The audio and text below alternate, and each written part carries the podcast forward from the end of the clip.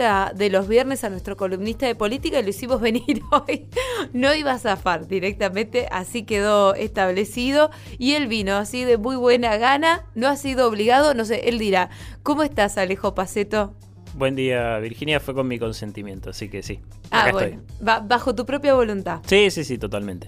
Bueno, y además que, que por ahí la agenda política nos está invitando a volver a ver un poco a Juntos por el Cambio, ¿no? Porque me acuerdo que la última columna, cuando hablábamos un poco, vos trajiste, sí, de nuevo a colación el tema de, bueno, recordemos que Juntos por el Cambio estuvo en un momento con una interna muy fuerte y ahora parece que se reeditó con las declaraciones de Facundo Manes. Sí, como, como vos decís, la, la interna de Juntos por el Cambio es hasta ahora la digamos, es el espacio político en el cual estamos viendo que más eh, revuelo está viendo, bueno, valga la redundancia a nivel interno.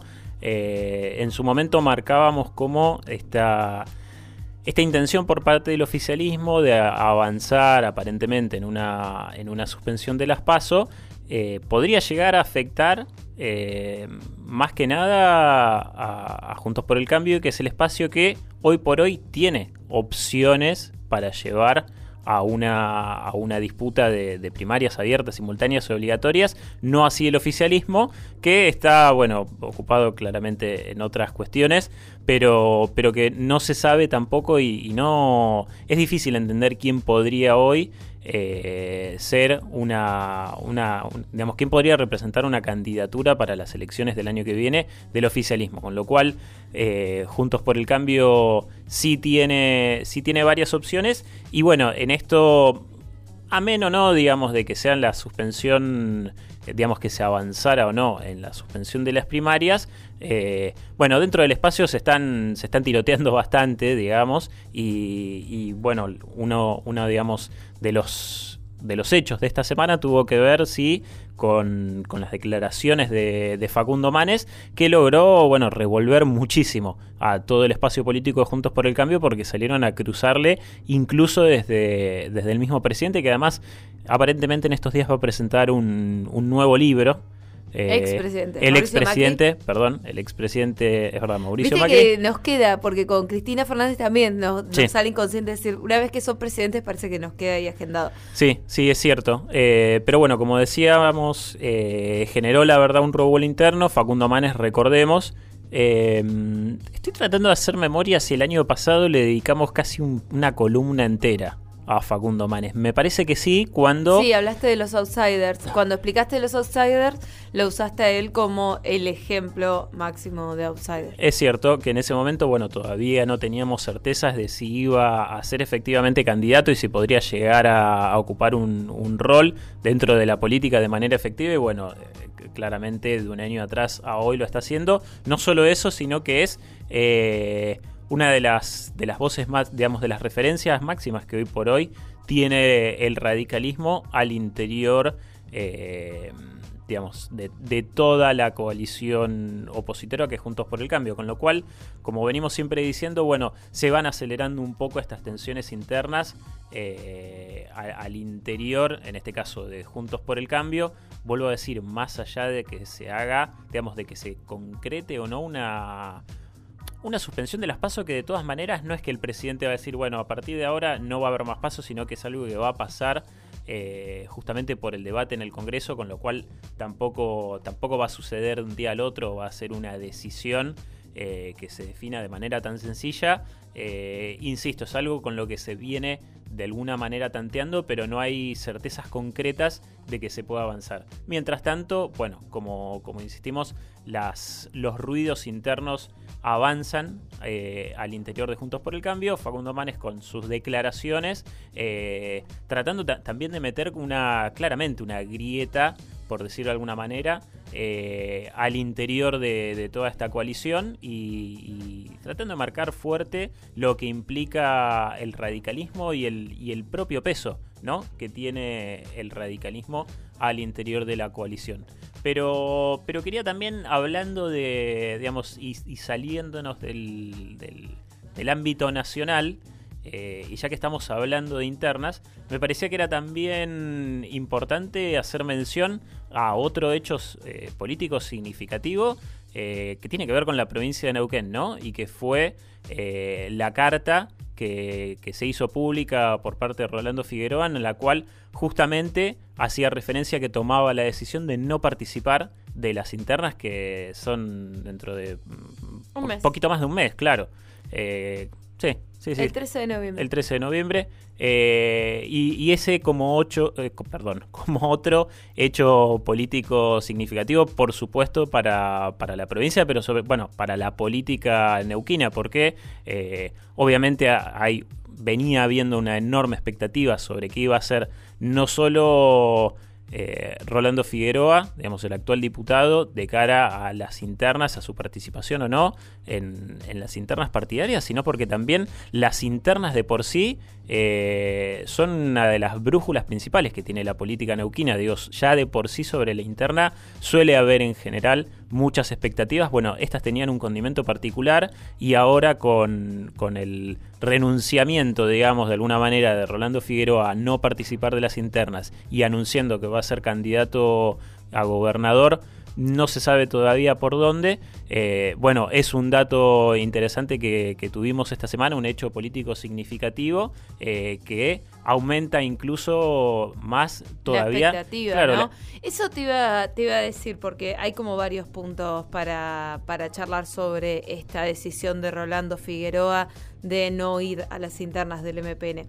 Eh, uno de los puntos, después abordamos otros, es este tema de cómo y lo, tomo también con lo de cómo este tipo de, situaciones también revitalizan la política, ¿no? Cómo hacen, eh, generan interés, hacen a la gente en general, digo, ¿no? Porque vos, bueno, vos sos politólogo, yo soy periodista, solemos hablar o prestar más atención a la actividad política, pero, digo, en líneas generales la gente está haciendo su vida, su trabajo, no está prestando la atención a cada movimiento que hace cada político, ¿no? Entonces digo, cómo esto termina revitalizando el interés por la política y por las elecciones. Eh, de alguna manera termina hasta jugándole a favor a todos los partidos, porque del otro lado también veníamos viendo el crecimiento de la antipolítica, ¿no? Sí, sí, sí. A ver, las, las internas partidarias o las internas eh, dentro de las coaliciones siempre decimos, y, y, por eso yo particularmente siempre me manifiesto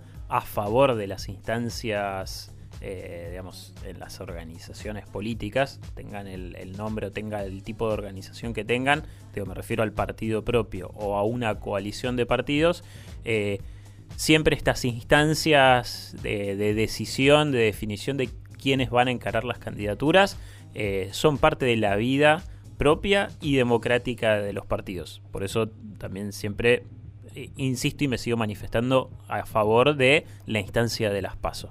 Eh, eso mantiene vivo el partido. Sí, pero también veníamos viendo como que ya estaban predefinidos, como que antes no teníamos demasiado sorpresa.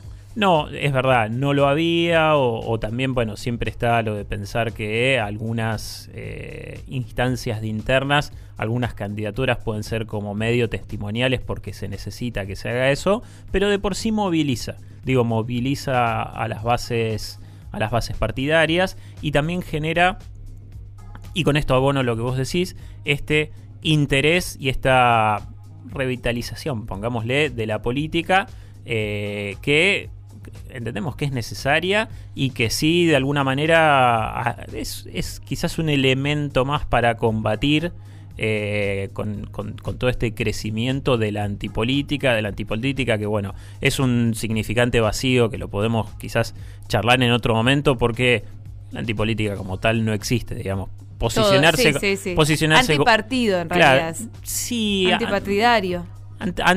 es, una. Yo creo que es una aspiracionalidad de antisistema. Eh, que expresa a alguien que no está de alguna manera madurando, que sí está teniendo una expresión política, con lo cual es profundamente contradictorio, pero bueno, nos estamos metiendo en otro tema. Eh, pero sí, por supuesto que eh, genera, digamos, no solo movimiento al interior, en este caso del movimiento popular nauquino, porque es un hecho significativo, por supuesto, para el partido, sino que eh, es algo de lo cual todos los otros, todas las otras agrupaciones políticas, todos los otros partidos políticos en Neuquén estaban a la expectativa de justamente qué iba a pasar. Con lo cual, si hasta ahora se venía, veníamos eh, entrando en un terreno de, de incertidumbre, creo que ahora esa incertidumbre se amplifica mucho más, porque ahora la gran incertidumbre es, bueno, listo, Rolando Figueroa ya decidió que no va a participar de las internas partidarias del Movimiento Popular Neuquino. Alguien que fue intendente por el partido, vicegobernador por el partido, es, diputado nacional por el partido, bueno, va a jugar por afuera de su propio partido. Eh, él, lo expresó de manera muy acabada, digamos, en, su, en su carta que, fue pública, explicó sus razones. Bueno, ahora entramos en un terreno eh, mucho mayor de incertidumbres, con lo cual se, va, se sigue revitalizando la política neuquina que yo sí voy a destacar siempre que eh, es, hay, es, un, hay un clima político que siempre está de alguna manera vivo eh, y lo digo en comparación con digamos conocimiento que tengo de algunas otras provincias en las cuales por ahí la política se empieza a sentir muy fuerte cerca de las elecciones. Bueno, en Neuquén eso es algo que no, que no pasa, por suerte. La disputa sí es grande. Bueno, para meternos como más eh, en esta carta, ¿no? En la carta que mencionabas de Rolando Figueroa, me gustaría tener como un análisis tuyo de qué, es, qué son los, cuáles son los aspectos más importantes que dejó, ¿sí? Y con los cuales está fundando su campaña uno de los que se resaltó, porque lo resaltaron desde la misma campaña de Rolando Figueroa en las redes sociales, es esto de, bueno, hay un nudo, lo quise desarmar, como no lo puedo desarmar, tengo que cortar. ¿Sí? Creo que esa fue la principal figura, como diciendo, yo intenté hacer las cosas por adentro del MPN, recuerda de hecho en su carta que él fue a las internas, le ganó las internas a Maje Ferrareso, la actual ministra de Mujeres, y por eso termina siendo el candidato del MPN, hoy por hoy diputado del MPN en el Congreso de la Nación. Sí, y que incluso también es, es interesante si pensamos en eso como eh, en, esa, en esa instancia interna logró eh, ser él el candidato a diputado nacional que efectivamente ganó, eh, hay, otro análisis que, en el cual quizás no nos detuvimos mucho, que es, eh, bueno, esta parte fue la que ganó, hubo algunas renovaciones en el gabinete y esa, misma, esa misma interna no, no logró, digamos, meter eh, cargos en esta nueva conformación del, gabinete provincial que podría haber pasado y que sería de alguna manera hasta lógico. Pero como vos decías, sí, eh, Rolando hace mucho hincapié en esto de que él trató de generar un cambio. Eh, hay más de una alusión a que, bueno, una disconformidad de él, no solamente de él, sino también de, la gente, porque en definitiva él termina digamos, posicionándose, posicionándose en un lugar en el cual no es una decisión propia o que no solamente es una decisión propia, sino que termina siendo una decisión propia basada y fundamentada por sobre todo en un pedido de la gente y en una representatividad que él eh, encararía, digamos, eh, un, liderazgo eh, popular que le está pidiendo que, que justamente logre cortar con esto porque no, no le permiten hacer los cambios que él y que la gente considera que son necesarios y por eso es necesario cortar y hacer hasta incluso una refundación. Eh, no dice una refundación del partido, pero sí un, un Neuquén distinto que mire a futuro. Y en eso, para mí también es muy interesante eh, como en, digamos, el neuquinizate de por sí y, y la utilización también de, del mapa de la provincia de Neuquén en, en digamos, en, la identidad visual de, la propuesta de Rolando Figueroa, es también una, una reapropiación o una resignificación ¿no? de lo que significa usar el mapa de la provincia y una palabra como neuquinizate, porque digamos, todos los que vivimos, transitamos Neuquén, eh, digamos, sentimos que eh, el uso, digamos, o, la identificación con, el mapa de la provincia y con la neuquinidad por sí es de alguna manera potestad del partido. Bueno, para mí lo, lo, que es sumamente interesante en este caso es como de alguna manera está tratando de decir, no, miren, el mapa no le el mapa de la provincia como logo de alguna agrupación no le pertenece solamente al partido. Y el neuquinizate como una readaptación de esta eh, identidad neuquina que, bueno, que supo fundar y construir, por supuesto, Felipe Zapag en los inicios de la, de la provincialización y de la creación del partido, bueno, ya no es solamente potestad eh, de este partido con el cual yo, en el caso de bueno, Rolando Figueroa en su carta, eh, estoy cortando y por eso voy a jugar por afuera. De alguna manera está muy en disputa, ¿no? En este momento, porque el gobernador Omar Gutiérrez ayer en una conferencia por otro tema habló sin mencionarlo porque nunca lo menciona y dijo, no somos como esas personas que les dan órdenes. ¿sí? Desde 1100 kilómetros en la distancia. Como que vuelve a estar el juego él ellos o nosotros, ¿no? ¿Y quiénes son ellos y quiénes somos nosotros? Bueno, y ya lo he hecho de Neuquén, además.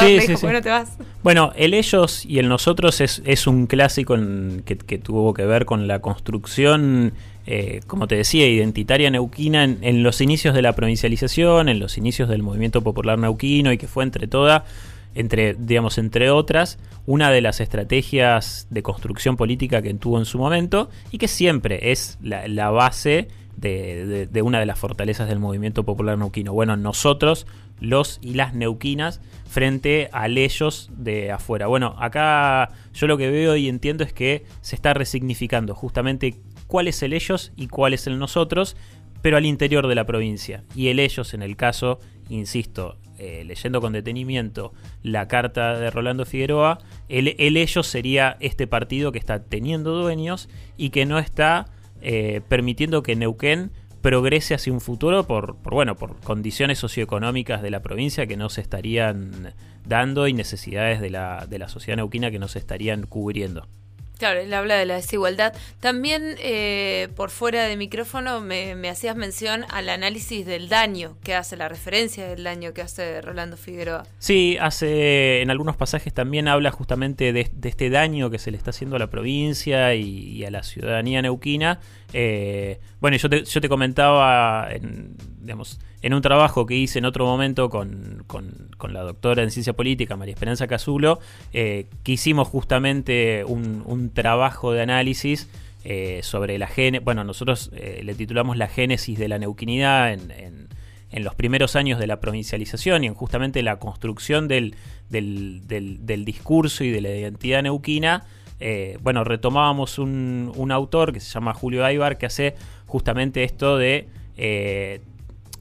digamos, eh, introduce la figura del daño, eh, del daño que se le está haciendo justamente en la contraposición, siempre volviendo al, ellos versus el nosotros, el cual de alguna manera tenemos que contener, que proteger y que construir una identidad futuro eh, propia, y, y, eso como conformación identitaria, bueno, hace, hace de alguna manera un ingreso de esta cuestión del daño en la carta que salió esta semana, del daño que está sufriendo. No solo del daño que de alguna manera sufrió él, sino del daño que está sufriendo la sociedad neuquina, como decíamos segundos atrás, por eh, necesidades eh, no cubridas o, demandas no cubiertas, perdón, o demandas eh, no cumplidas por el gobierno provincial o por la administración actual del, del movimiento.